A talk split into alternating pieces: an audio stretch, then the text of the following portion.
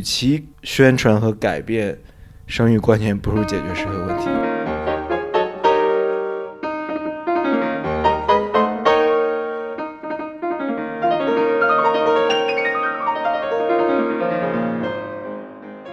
这些处于生育活跃期的中产，几乎无法做出一个想要生育的一种状态。随着年龄增长，他要往上去做那个社会不管的养老，他要往下去做那个抚育的时候，这时候他要把这个抚育转嫁给父母，就是隔代育儿模式，养儿防老这件事反过来了。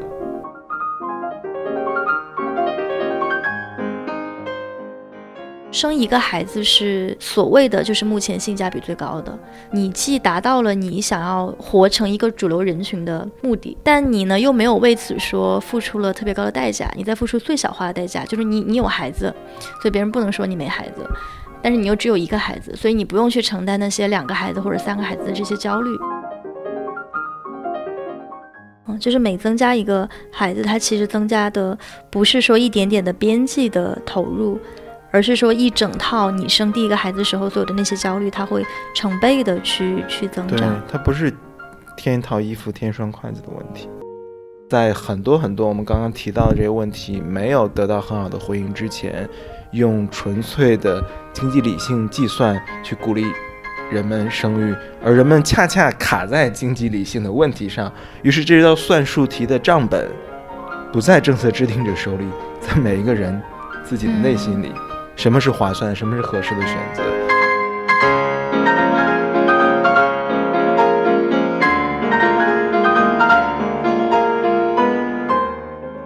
那我再问你最后一个问题，就是，如果你之后要生小孩的话，你会想要只生一个吗？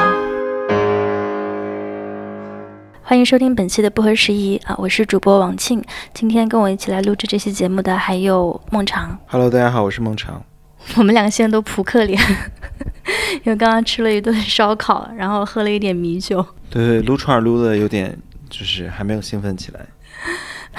大家刚才听到的那个“咳”的一声，是常老师的这个酒杯放在桌子上的声音。嗯，对，庆祝成年的方式就是酒精。今天是一个比较临时的录制，就是录制的这个由头是啊，我们昨天刚看到的一条新闻，我相信听众朋友们应该也都已经有关注到，是关于说这个现在政府希望进一步的放开生育政策，然后一对夫妻可以生育三个子女，同时呢，政府也会有一些配套的支持措施。这个政策出台的一个背景呢，可能也是跟之前的这个人口普查，然后老龄化的一个现象有关系。那我们节目其实之前也聊过很多期关于这个生育、关于育儿。包括这个人口老龄化，然后出生率断崖这样的问题，所以当时看到这个新闻的时候，我们就一下子觉得啊，应该还是要来聊一期。但我们今天聊的这个角度可能会稍稍的有一点点不一样，就除了从这个政策的角度来谈一些我们的看法之外，也会谈到我跟常老师的一些个人的经历。其实还挺巧的，就是我们两个同时其实都不是独生子女，嗯，我是有一个弟弟，然后常老师是有一个姐姐，是吧？嗯，对。所以说，我们就从来没有遵守过计划生育政策。哦，你遵守了 那？我从小就是对，生来从小就有反骨。对，这是我在这是我在国外经常跟人开玩笑用的一句。所以我们也希望说，通过今天这样一个还比较临时的、比较即兴的一个聊天吧，然后也为这次的这个讨论，看能不能提供一些新的角度。我其实。我有点不知道聊什么，是是因为我觉得我们的确有很特别的经历，可能同龄人中都大多数朋友都没有兄弟姐妹的经历，或可能之后我们平时身边接触的同龄人，大家都是独生子女嘛，那可能很多朋友不太知道说有一个哥哥姐姐、弟弟妹妹是一种什么样的体验。与此同时，嗯，当我们看到三孩政策的时候，我不知道你怎么想的，我觉得还是有点幽默感的吧，就是。呃，粤语中有个表述叫做“离地”嘛，是这个政策的确离地很远。嗯，也就是说它不接实情。那是因为我看到第一反应是说，哎，二胎政策、二二孩的政策还没有落实呢，就是大家要不要生第二个小孩还没有解决呢这个问题，或者说可能大家要不要生第一个小孩还没有解决呢？那出三孩，那它所能产生的实际效果，肉眼可以想。肉眼可见的或可以想见的会有限。那我觉得它更多是一个动员令吧，就它有一种姿态、情绪、氛围上的作用，让大家觉得说，哦，这件事情是很紧急的。我们的我们对于老龄化社社会以及育龄人口不足等等，嗯，那我们在老龄化社会中，可能中国经济的核心驱动都受到了影响。这件事情很紧急，紧急到已经不惜说出很离地的话，“三孩”这样，你感觉好像是某个广告厂商的恶搞。那所以说，我觉得它有一种紧急性，但实际效果肯定是存疑的，因为它跟我们从这两天的舆论来看，大家也很多时候把它当做一种调侃，就是说，哎，想都别想，对吧？那所以说，我觉得这种呃荒唐感在，但是像老龄化社会这件事情，咱们之前一期节目呃也探讨过。那我觉得更多的是大家感觉到感觉到荒唐吧，就是那只要不采取强制力，官方这么说。可以，但就担心的是配套的有一系列的措施，比如说昨天 看到网上大家在调侃的说开始囤避孕套吧，因为之后可能是 违禁物品。对，因为当时有一个学者，他建议说，就是为了应对这么严峻的生育压力，那只有在拥有了两孩之后的夫妻才配使用避孕套。对，就之后走进七幺幺，然后展展示一下我有两个小孩的照片，然后可以购买。成人用品，我觉得这个几乎是没有执行可能可能性的。那我就像我刚才说，我觉得只有情绪氛围上的烘托，就是大家觉得说，哦，真的急了。对我后来其实有看到一些这个采访，就是媒体有一些跟进报道啊。然后据说这个人口学界的普遍观点，在这个政策出台之前，大家普遍是认为，在二孩之后，接下来的这一步要实施的，其实应该是自主生育，就是生多生少你自己决定。我也不是说要你二孩或者三孩，呃，就是可能会进入一个更类似于像欧美现在的这样的个生育的政策。所以就有一些专家也表示说，刚出来的这个三孩的政策让他们感到有点意外，因为。有一个背景，就刚才常老师也提到，就从二零一三年开始实行的这个单独两孩政策，然后到二零五一五年出台的全面的两孩政策，其实很明显的能够发现，这种两孩政策对特别是一线城市的这些年轻人来说，已经没有什么吸引力了。就我这次回来也发现，就是周围的朋友，大家可能很多人在我们这个年龄已经开始就是有了自己的小孩，但每当你问到说，那你还会不会再考虑要第二个？基本上都是摇头，基本上都是觉得，哦，那我生了一个，我完成任务了，我完成了社会对我的期待，然后完成了父母对我的期待，然后我现在是一个正常的这种社会化的人，呃，那我就只做社会要求我最低的一个限度，就是我有孩子，但是我不想要再有两个，所以。那在全局上来看的话，就是这个其实对生育率肯定是影响很大的。所以当时这个二孩政策它的这个鼓励效应不是很明显的时候，学界的这些人其实认为的就是说，那接下来就应该是呃自主生育。那可能也有一些有一些声音吧，是说那应该是还是逐步放开，因为如果要是你从二孩就一下子过渡到。完全自主生育的话，那么可能也会有一些，特别是呃欠发达地区的一些，如果一下子放开的话，他们可能会一下子生很多。对我今天还真真看到一个前媒体人，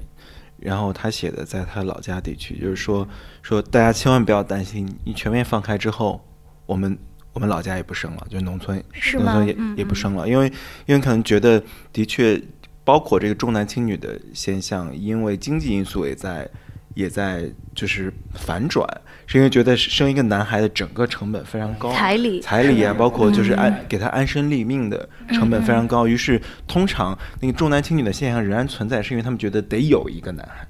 但是他背后他只要有了一个男孩，他不是觉得越多越好，他觉得其实生育起来，呃，比如说上学尤其接受教育啊等等，其实成本非常高。所以即使农村家庭，他也不觉觉得我要生一。生一堆，这种思维其实也已经在转变了。他专门写的是一个农村的现象，所以说我觉得，就像你刚才说的，其实当放开二胎的时候，就说可以生二胎的时候，就本质就决定了它还是一个特许生育制度嘛。它不是说你不存在管制，你随便你想生几个生几个，就是说不存在管制了。他说可以生二，这还是一个特许准入，那你生三个、生四个还是不合法的。对对，所以说这个逻辑没有改变过。我觉得这种逻辑背后是真的真的时效导致说担心有人生更多，还是因为是一种呃制度上不肯承认，就不愿意接纳曾经走过弯路的一个一个考虑，因为你可能全面放开，就相当于彻底否定了曾经特许生育的。所以其实也回到说，嗯、我们这社会是怎么看待生育这个事情？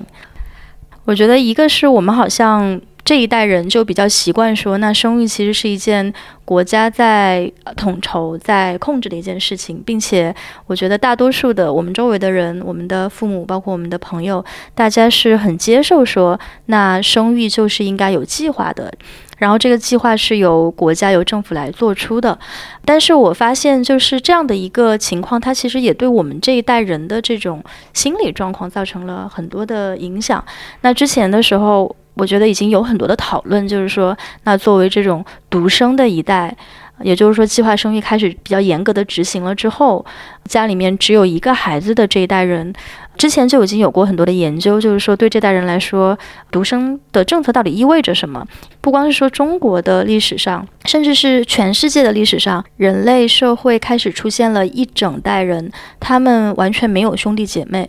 然后他们完全没有办法想象说，在一个家庭中，父母除了你，还有一另外的人或者另外的几个人是需要父母去照顾的。然后你是跟这些人建立的关系是跟父母不一样的，但你们之间又有一种不可取代的联系。所以我觉得周围的很多独生的朋友对这种状况是非常陌生的。落实到今天的讨论上来，我觉得它其实某种程度上，呃，也会有这么大的一个民意的反扑在网上，某种程度上也揭示了大家现在对于家庭的一个想象是非常有限的。首先，那我们到底要不要去组建一个家庭？现在也有很多这种不婚或者反婚的一些讨论。当然，我觉得这一方面是肯定是好事，就是说社会的观念水位在进步，大家对于多元化的东西越来越可以接纳。但另一方面呢，你也可以看到后面有一种非常深刻的恐惧。有一些，那当然是现实中就是已经存在的现象，但有一些这个恐惧其实是因为不了解，所以这也是当时我们在聊到这个题目的时候，我们也聊过，就是怎么样可以去更好的切入这个题目。然后我们就发现，我跟常老师竟然就是都还挺巧合的，都不是这个独生子女的家庭，所以我也想就是聊一聊，就是说我们不出生在这个独生子女家庭。的孩子，就是我们长大的过程中，我们对家庭有一些怎样的想象，然后这个可能跟我们的同龄人会有一些怎样的不一样。我觉得在这里可以 quote 一个网上的一个评论，是那个陈迪，就是他就在微博上提到说，为什么觉得这一次的这个讨论现在引起了这么大的反扑？他说，五六七零后有多少想生而不得？毕竟他们真的有过兄弟姐妹的生活，他们甚至那些。无法用财务数字计算的联系是多么珍贵又独特，他们会因此知道只生一个孩子啊、对孩子来说意味着什么。但这些对八零后、九零后来说是完全无感的，因为被制造出来的独生一代无法想象没有经历过的生命体验，于是生育选择就只算是算术题，而答案当然是越生越亏。嗯。我当时看到这个评论的时候，就想到我们现在选择去建立一个怎样的家庭，建立一个怎样的生活，确实是跟我们个体的经验是很有关系的。那原生家庭的一些问题，现现在已经有很多的讨论，包括像你跟你的父母，甚至跟你的爷爷奶奶这样的一些关系是有很多的讨论。但是好像在我们目视所及范围内，跟兄弟姐妹的这种关系是相对来说比较少的。但是其实文学作品里面已经有很多，特别是比如说两个。那个同时长大的姐姐、妹妹，她们之间可能会有一种怎样既互相支持又互相竞争的关系。那其实挺巧的是，我跟常老师都是这个姐姐和弟弟，就常老师是弟弟，然后家里面有个姐姐，然后我是姐姐，家里面有个弟弟，所以我觉得我们可以来聊一聊这个角度。哎，常老师，你跟你跟你姐姐是差了呃，五岁，五岁吗？四四岁都五岁，嗯嗯，你们还是属于就是能够玩到一起的那种年纪吗？嗯、对，大家彼此的呃生命阶段可能不一样，但是我觉得，我觉得这个小时候也未必能够玩在玩到一起，但是你至少处于好像有一个家里有一个比你更能够承担责任，能够比如说关照着你，然后可能帮你擦屁股，就是有一些你你闯了祸、做了坏事之后，你不敢跟父母说，但你有这么一个年长的，相当于半父母、半家长的一种角色，可能他可以帮你瞒着父母，你闯祸了之后，然后与此同时呢，他又不是真正的父母，你就稍微可以信任他。那我觉得其实呃，可能小时候有这样一种。就跟跟姐姐之间有一种这样的关系吧，我不知道那些有哥哥的，比如说一个女一个女孩子或一个男孩子有有一个哥哥，那是不是也是同样的一种状态？就他们其实扮演了一个，嗯，在你跟家长之间的一个角色，同时他还不是像家长一样是你的敌人。呃，与此同时，可能你跟你跟这样大你几岁的这么一个哥哥或姐姐的这种相处，可能会随着年龄的增长，他们会成为真正的家长。就在某一刻，可能当他成年的时候，你们不再是大家都是孩子的状态，那时候他可能会扮演真正的家长。我在很多身边的朋友那边，呃，见到过，比如说他有一个哥哥，或者他有个姐姐，然后很多时候他的哥哥姐姐，如果我们关系比较好，然后见到的话，他都会说：“哎，我我弟弟或我妹妹什么，你们都照顾一点，他不懂事儿什么的。”然后比如说，通常家里这个哥哥或姐姐先上大学或先进入社会之后，他通常就帮助父母承担起了。呃，关注你的接下来这个弟弟妹妹成长的一个角色，比如他会经常说你最近学习怎么样，或者说你跟同学关系怎么样，可能他给你买一个东西，给你买你人生的第一部手机等等，他有这样一种情感连接，同时他也扮演了家长的威严和管教的一个角色，他会觉得说啊，我这个弟弟特别淘气什么的。就是一直处于一种半家长的状态，我觉得，但是离开孩子之后，他就成了某种意义上真正的家长。嗯，就是有一种共同成长，但又不是完全同步成长的这样的一个感觉。对对，我觉得可能是因为不同龄，也可能有那种，比如说同龄或双胞胎，我不知道。我觉得如果双胞胎的朋友们，可能也会有另一种生命经验。嗯嗯嗯。嗯，那你你会有这样的感觉吗？你会有时候会觉得自己在扮演家长吗？我跟我弟弟差的年岁就是还更大一点，我们差八岁多。我自己对于这个事情的看法，其实一直还比较积极正面。这个其实也是让我在近些年来就是反思的比较多的一件事情。因为当现在网上就是说到有一个姐姐有一个弟弟的时候，呃，有一个现在非常。污名化比较严重的一个词吧，叫做伏地魔，就是说，那姐姐她其实会想要用她的这种能力，或者说奋斗，甚至是透支自己。去消费自己的生活，去消耗自己，然后只是为了让弟弟能够过得上呃更好的生活。那这种情况有时候是出于原生家庭，比如说父母的压力，就是父母可能会说：“哎，那你要不要攒钱给弟弟买房子？”也有可能是出于他自己内化了这种压力，就是觉得说：“那我就是要照顾家里面的。”更小的呃家人，然后我有这个义务，所以甚至啊，比如说像我们在之前啊那部很流行的剧叫做《欢乐颂》当中，其中有一个主角就是那个啊，应该是叫樊胜美吧。然后她就是属于一个这种被原生家庭榨干了的这么一个女性形象。那在前段时间还有另外一部比较火的剧叫做《我的姐姐》，她讲的也是一个被自己的亲生父母抛弃了的女性，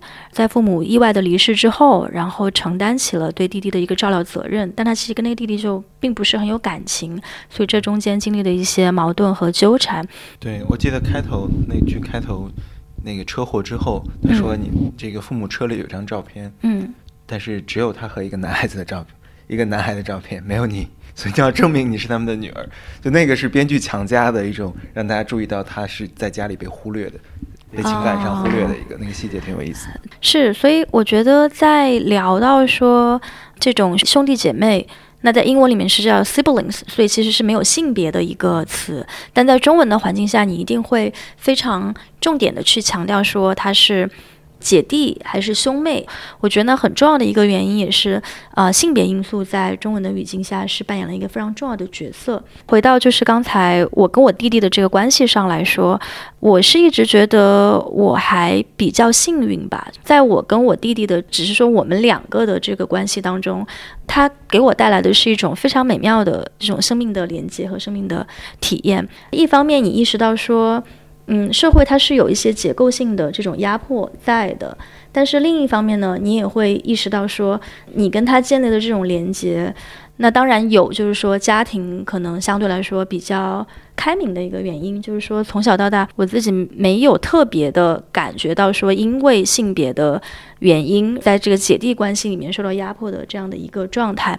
我觉得我弟弟。他是一个，就现在，特别是我们都各自成年之后吧，就是他对我来说，其实更是一个支持我、鼓励我的这么一个角色。就某种程度上，他其实更是那个靠谱的、可以去依赖的家人。然后我是那个，就是一直没有办法 settle，然后一直飘来飘去，然后没有进入一个比较主流的社会化的这样的一个存在。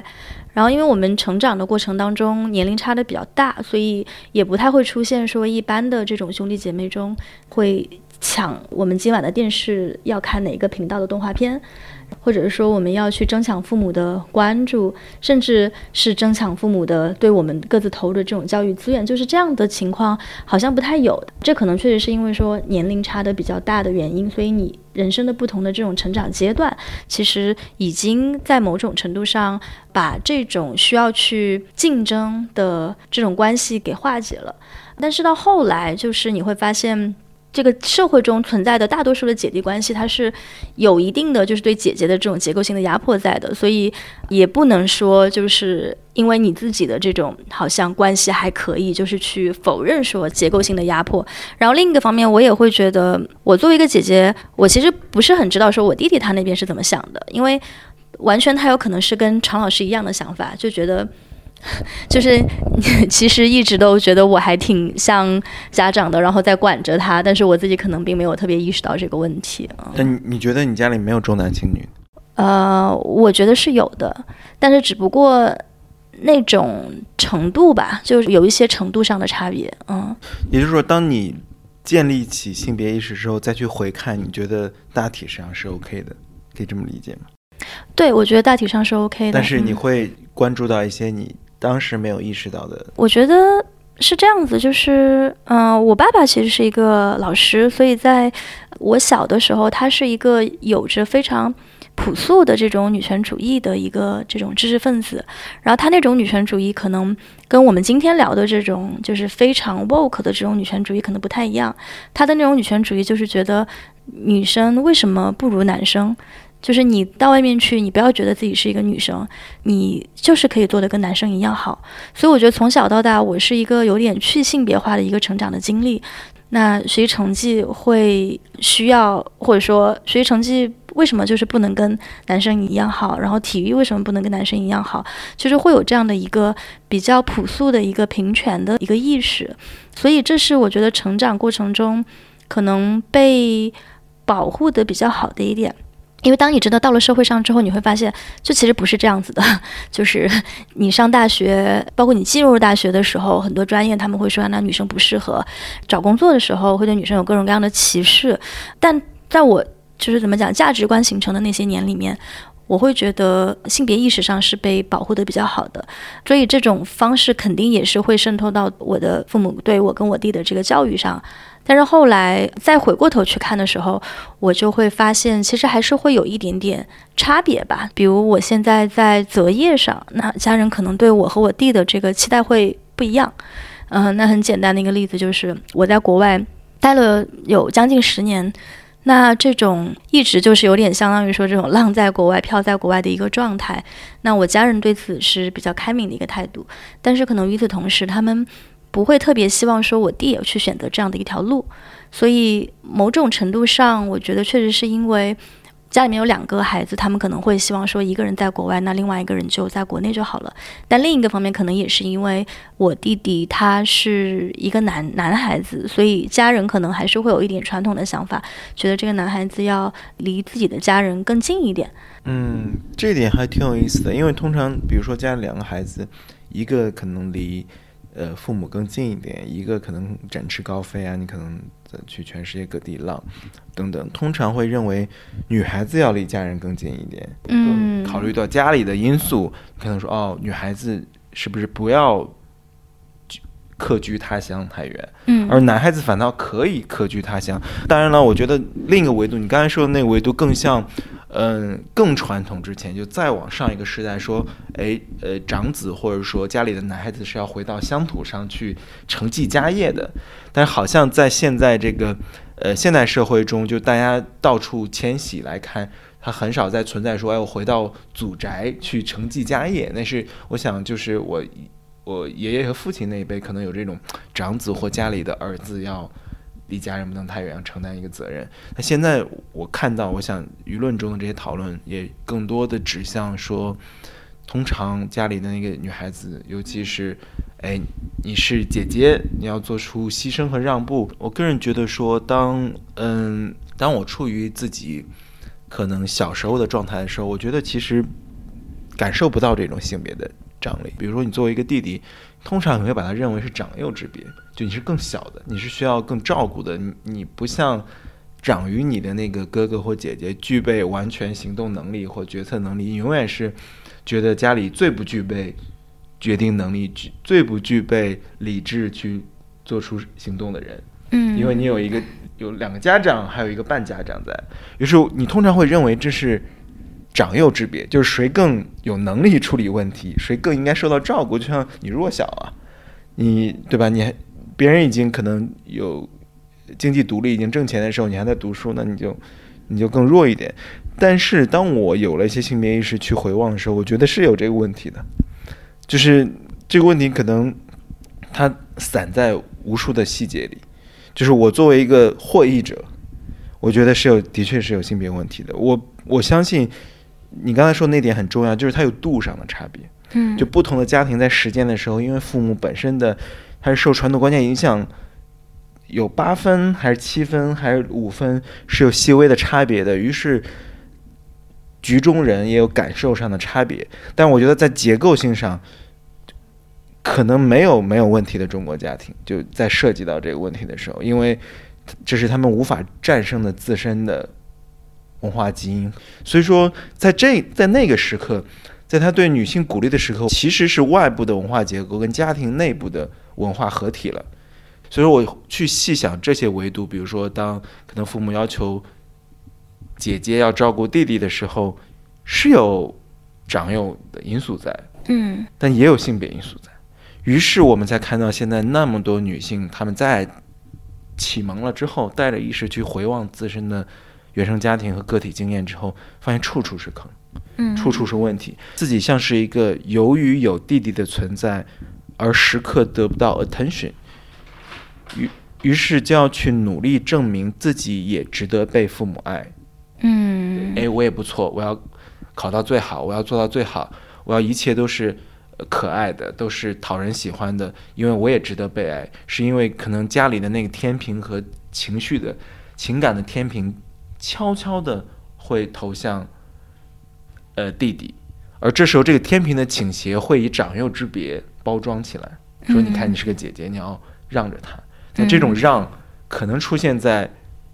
一个电视的遥控机板上，也可能出现在一顿晚饭上，也能出现在谁得到更多的生日礼物，也可能在一些教育资源不那么充分的地方体现在教育资源上。你是个姐姐，你是不是要让你的弟弟去读书？对，我觉得说到这里，我其实有一个很想回应的点。其实那天新闻出来之后，我也跟另外一个朋友有讨论，就是说现在的这个孩子，当你想到说家里面再有一个新成员的时候，他想到的首先是哦，那我会多一个新的竞争者，而不是我会多一个新的连接者。因为你如果没有经历过一个有兄弟姐妹的情况，或者说你没有看到你周围的人有过兄弟姐妹，你对这种状况是非常缺乏想象的。呃，我记得前段时间啊，好像是奇葩说还是哪儿，就有一道辩题，就是说，如果决定要生二胎，需不需要征得老大的同意？那中间也有一些我觉得有趣的一些论点出现。它其实某种程度上，它是反映了我们怎么去看待我们与周围人的关系这件事情。那如果比如你把它当做一道算术题。那新新增一个成员，家里面多一张嘴，那对我肯定，对我来说肯定是不好的。然后我父母只有那么多的财产，我之后要怎么分？如果你在看了一点电视剧，帝王家里面有好几个儿子，然后要怎么样去争权？商业大亨家里面有好几个子女，然后他们要怎么样斗得你死我活？如果这是你对兄弟姐妹关系的唯一的想象的话，那你当然不会想要。但是我想说的其实是。嗯，可能这个观点会听起来有一点保守。我觉得，呃，一方面是很理解说家里面的长子或者长女，他们可能确实是这个家庭当中付出更多的一员。我觉得其实可能也不光是说姐姐，就其实我认识的很多这种哥哥，他们也会有这样的一个心态，就是说我作为家里面的这个长者，我要去照顾小辈。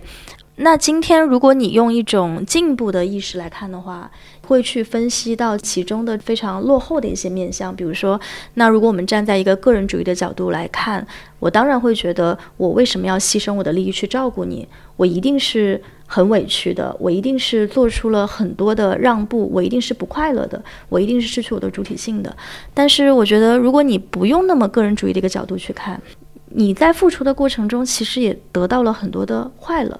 你在付出过程中，其实也得到了很多的回报，并且你的这个付出，如果它是一种比较健康的、比较平等的这样的关系，你的付出是会有回应的，在支持你的。弟弟或者妹妹的时候，你在支持你的家人的时候，一个正常的、健康的家庭，它是会给你积极的反馈的。然后，所以最后它其实变成是说一个互相支持的一个过程。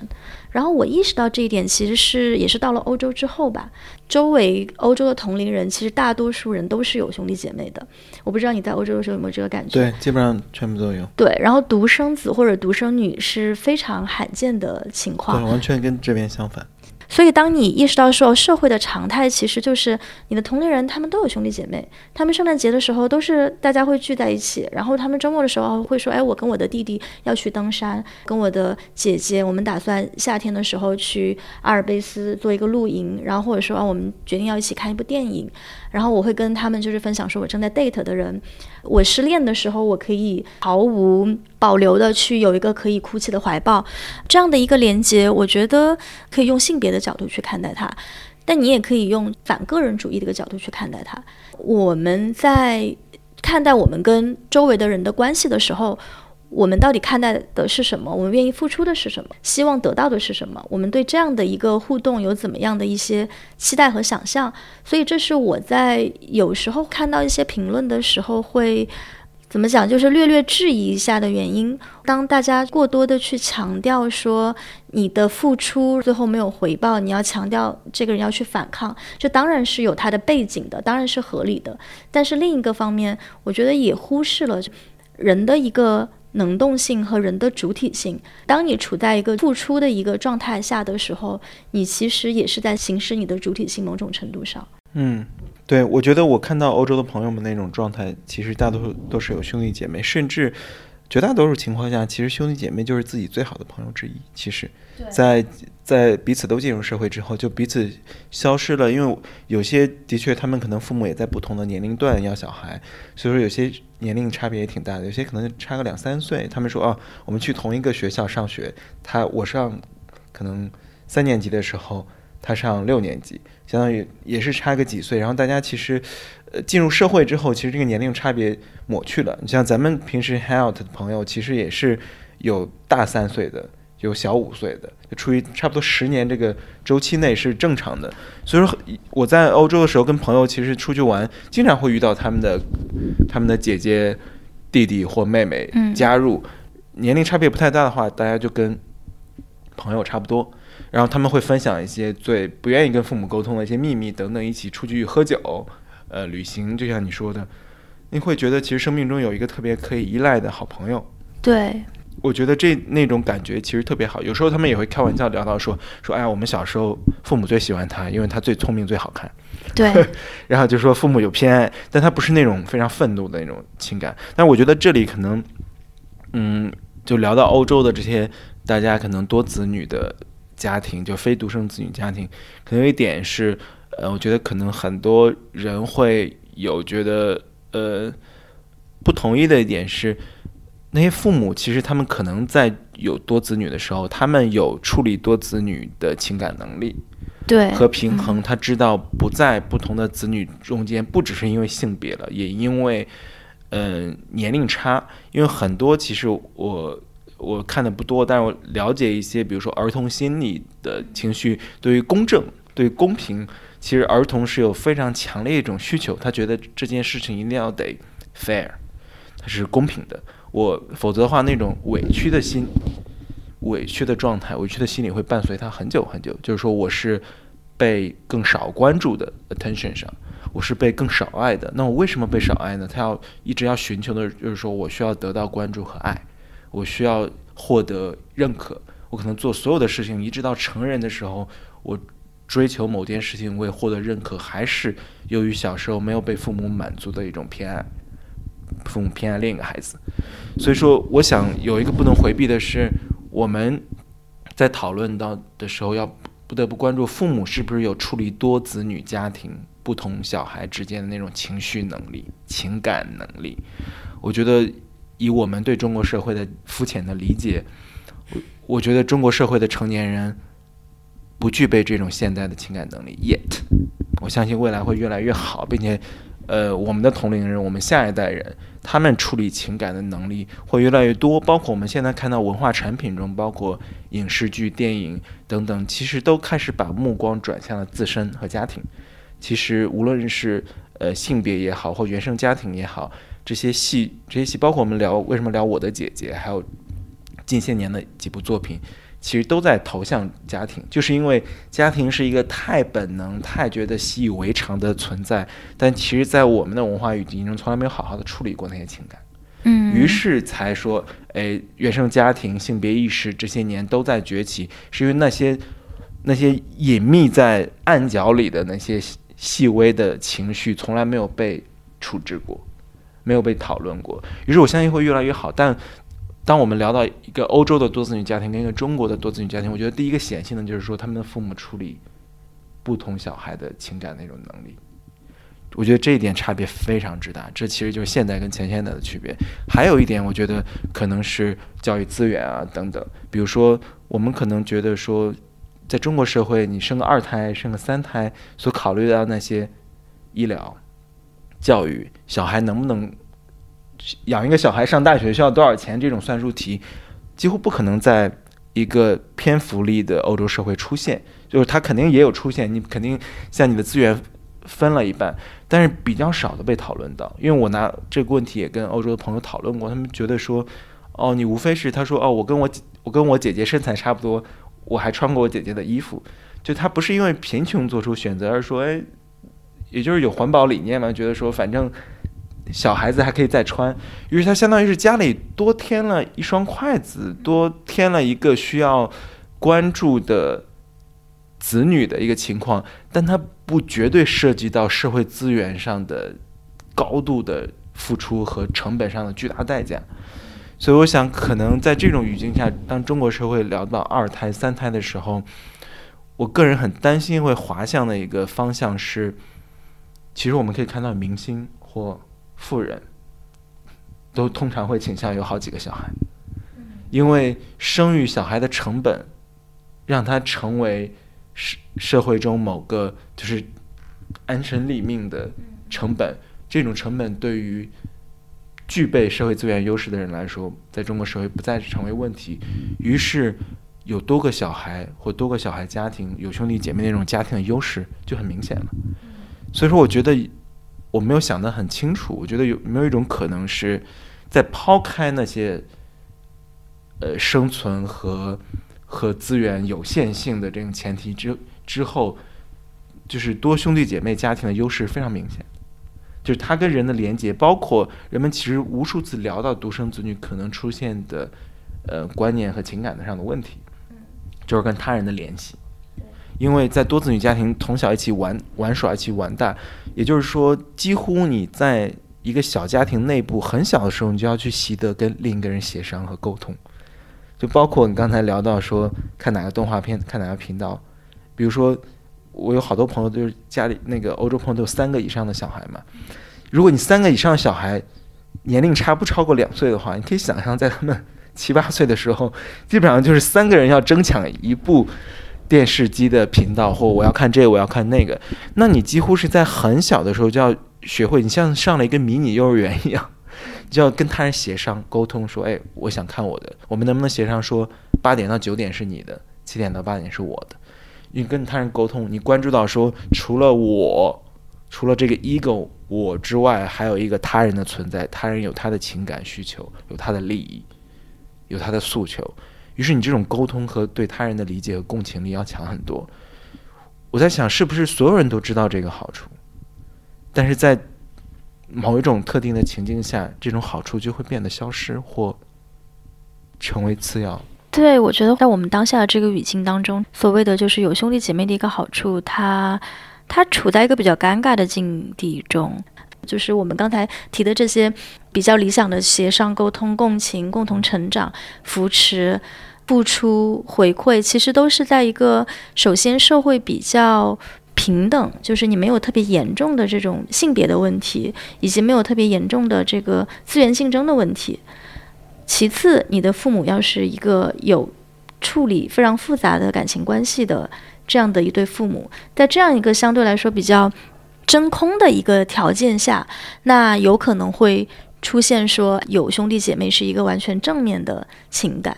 它现在在我们当前讨论中的引申吧，其实也是有它一定的道理。然后包括我自己，我自己会觉得说，不光是说父母他需要有这种去处理多位家庭成员的这种感情关系的能力，其实在这些家庭中的每一个人都需要去学习和处理这种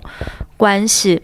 我自己也是，就是出国之后吧，开始意识到说，你跟你家人的关系其实是可以像朋友一样的。而且它比较健康的一种状态，应该就是像朋友一样。特别是如果你们各自都成年了以后，你肯定还会有长幼之别，你肯定还是会有一些基本的礼仪要维持。但是你们在交流的时候，你们在处理说你跟家人的边界的时候，你们在共同决策的时候，你们最好的关系其实就是那种朋友，就是无条件会支持你的朋友。不管发生了什么事情，你总有一个可以回去的地方。我觉得这种想法对于啊，我去处理我跟我父母的关系是很有帮。帮助的，他对于我去处理我跟我弟弟的关系也是很有帮助的。小时候的时候，确实是会更去在乎说自己作为一个长姐，然后要去照顾他，要去呃帮助他，要去给他很多的关注，甚至有时候我会学习我妈妈对待我的那套方式去跟他讲话，因为你除了那个方式之外，你你好像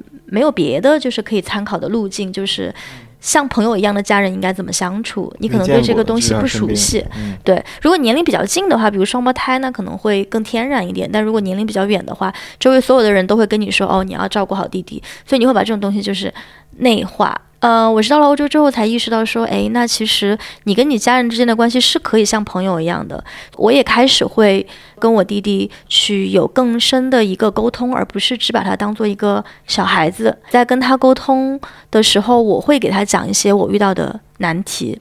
然后他有时候就不光是表示出理解，有时候甚至还会帮我去想办法。当我向他去暴露我的一些脆弱的时候，他也会开始来给我讲，哦，那我在。啊，上大学或者在上高中的时候，跟室友、跟同学、跟老师啊，我现在烦恼一些什么事情？啊，我接下来想做一个什么样的工作？会开始有一些更深层的一些交流。然后我觉得这种东西其实是我在没有把这种平等的视角打开之前，会感觉到还比较陌生的一种视角，因为就是我觉得当一个。好的 sibling，当一个好的姐姐或者当一个好的弟弟，这种能力，它其实也是需要你去习得的。它其实也是亲密关系的一种，它其实也是一种艺术。我们之前聊过的，就是爱是一种艺术，需要去学习。它并不是说一个与生俱来的东西。就如果你是一个非常懒于去付出情感劳动、去理解的人的话，那可能就哪怕你有兄弟姐妹，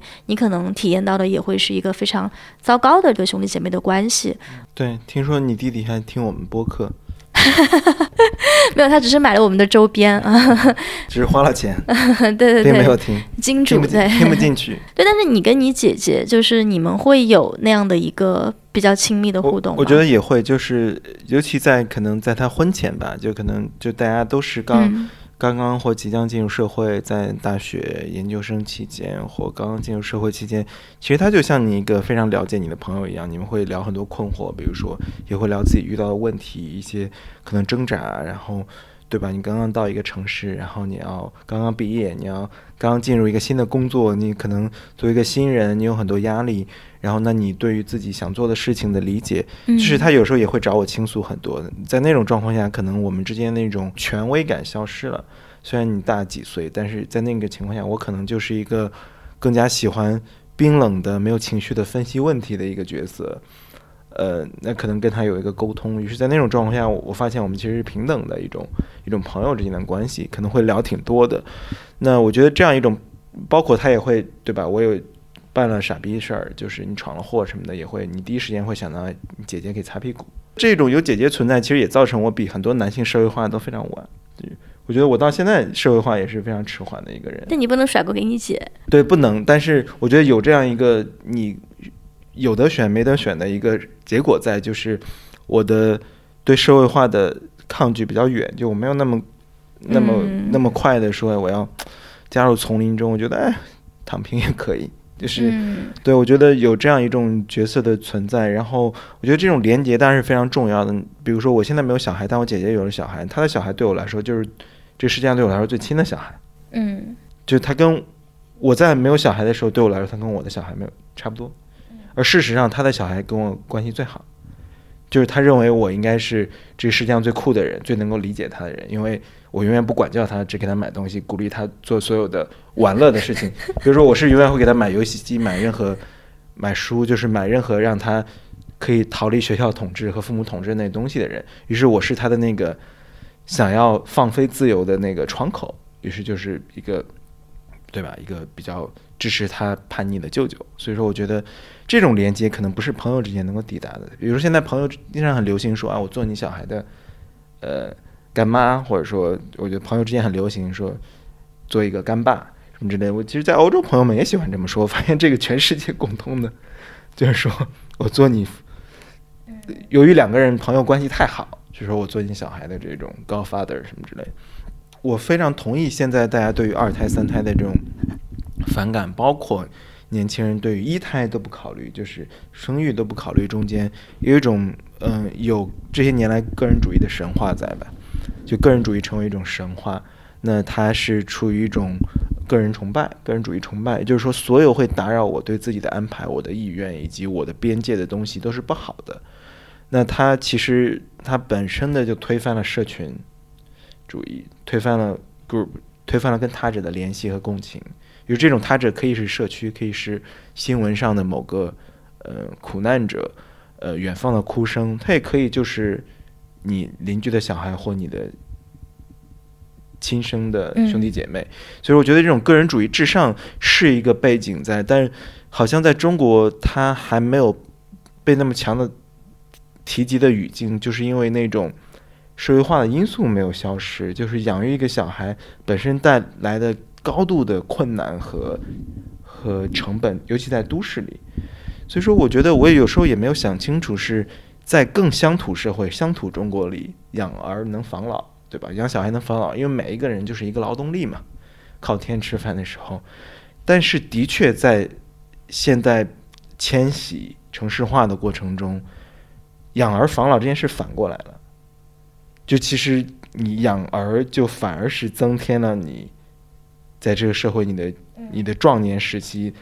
的生活质量下降，对，也会影响你老年的生活质量。老了之后，本来可以安度晚年，对你还要给小孩买房，给小孩带他的小孩。对，因为中国是不是社会化养老，是家庭养老，因为社会根本不管。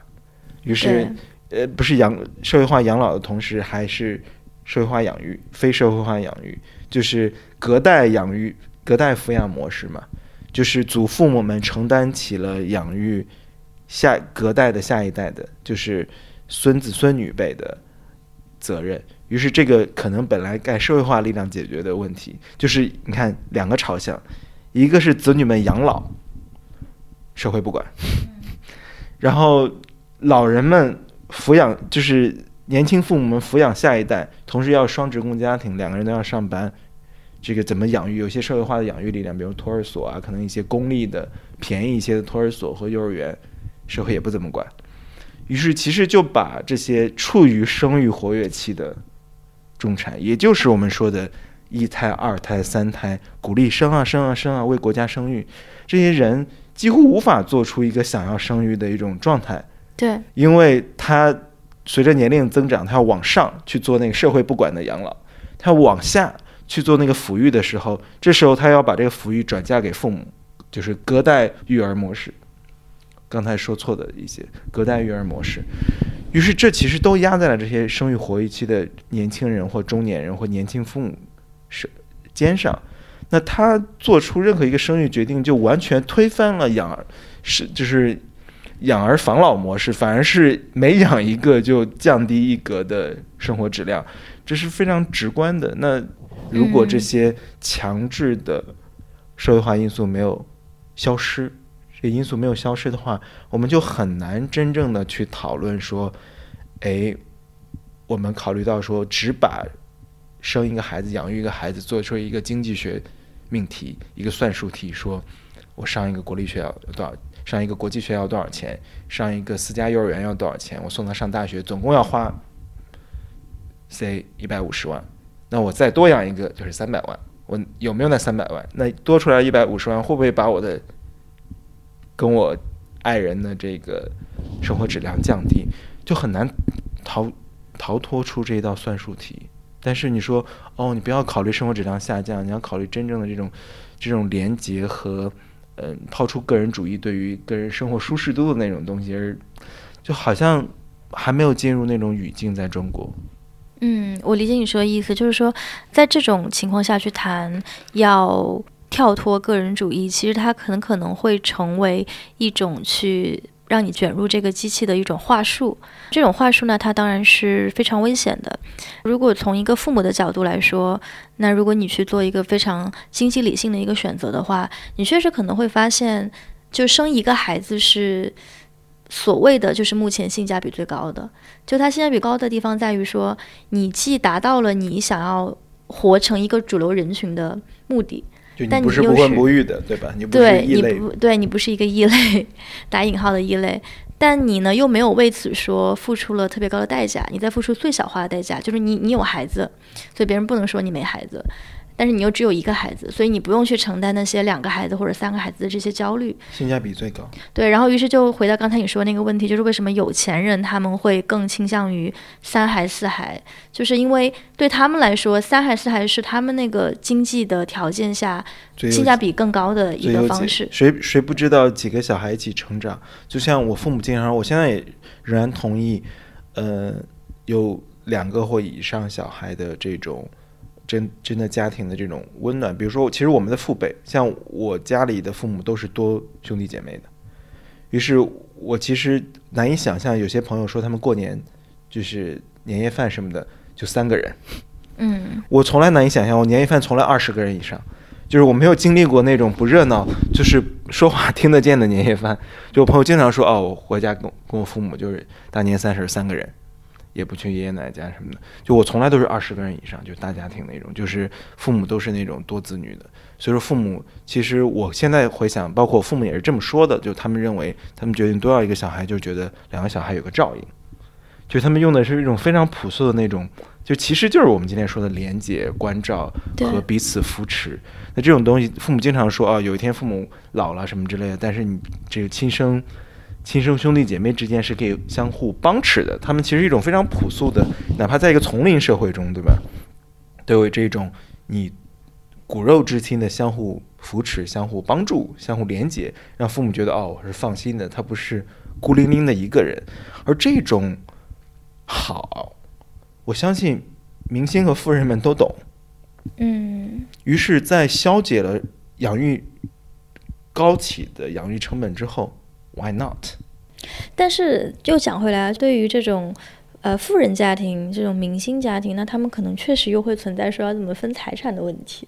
他们在广泛的培养后代，比如说要生很多个的考虑当中，比普通家庭存在更多的就是我希望为我的家业寻找一个接班人。就如果老大不行，我可能还有老二。就是古代的皇帝为什么要生那么多？就是会有一个既有家庭的因素在，但是又有这种家庭要跟事业，就是家业这么一个概念。这个其实也涉及到一个另外还挺有趣的一个维度，就是说我们对家庭的这个想象，它有多大程度上是跟阶级是挂钩的？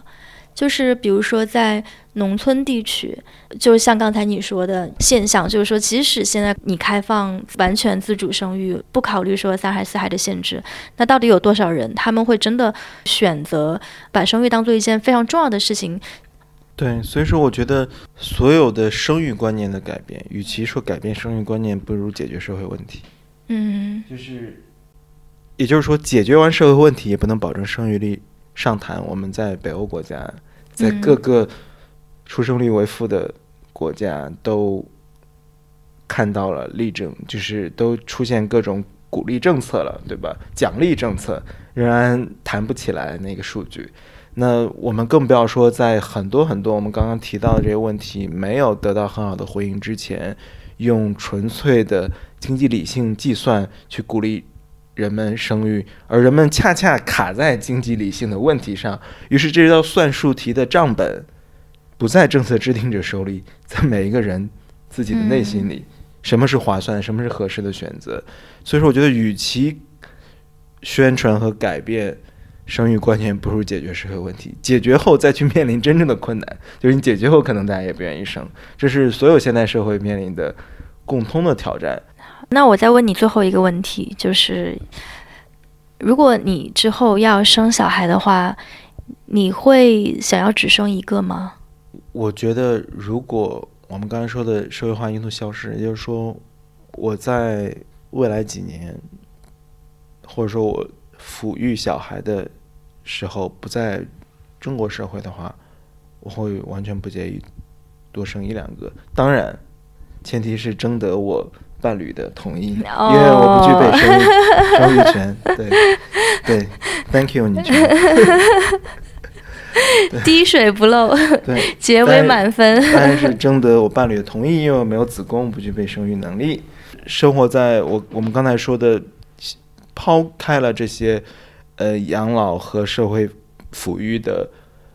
这些问题的社会，或者说更少这种真的人的社会化压力的。社会，我其实完全不介意多生一两个，嗯，然后我觉得会是很好的体验。但是如果生活在中国社会的话，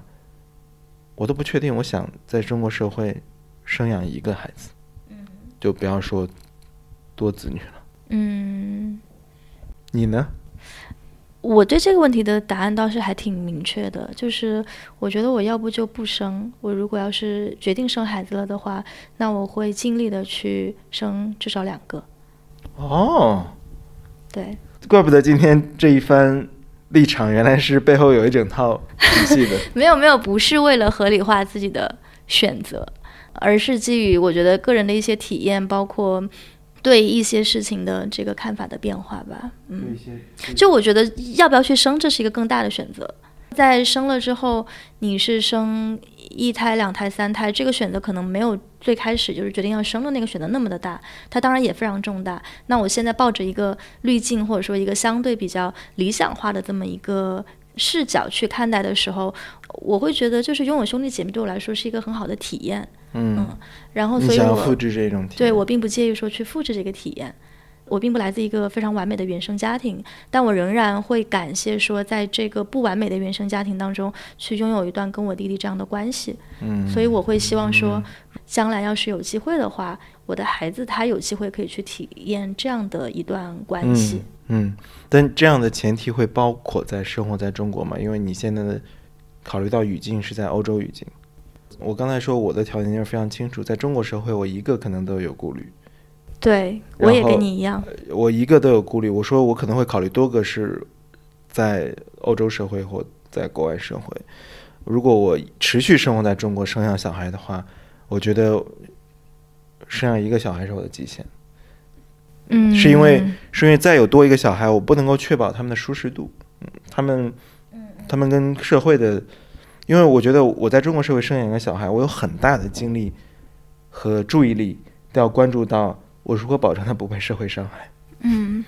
他如何不走出去被这个社会伤害？我要处理他每天观念上他的他的情感模式、他的想法上跟外界的这种互动上发生了微妙变化。我觉得我没有那个精力去关注到两个小孩这样的变化，同时让他们心理健康的成长。嗯，我没有这个信心。是，我觉得确实也跟中国社会养育孩子的方式会有很大的关系。嗯，就是每增加一个孩子，他其实增加的不是说一点点的边际的投入，而是说一整套你生第一个孩子时候所有的那些焦虑，他会成倍的去去增长。对，他不是添一套衣服添一双筷子的问题。嗯。然后我觉得，如果只有一个小孩，我可能在他的教育上可能会花自己的跟他相处的时间来投身一种家庭教育。而不是说让他完全的依赖学校教育。如果有两个小孩，我不确定有这个经历，就是你真的能够，就是他他他可能超出了你的 capacity，其实就是。嗯，好吧，我觉得常老师现在对于育儿已经发展出了一整套理论。好的，那我们今天的录制就先到这里。对对对，期待下一期的育儿专题。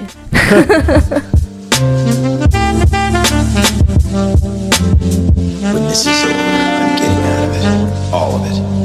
When I do, will you come with me?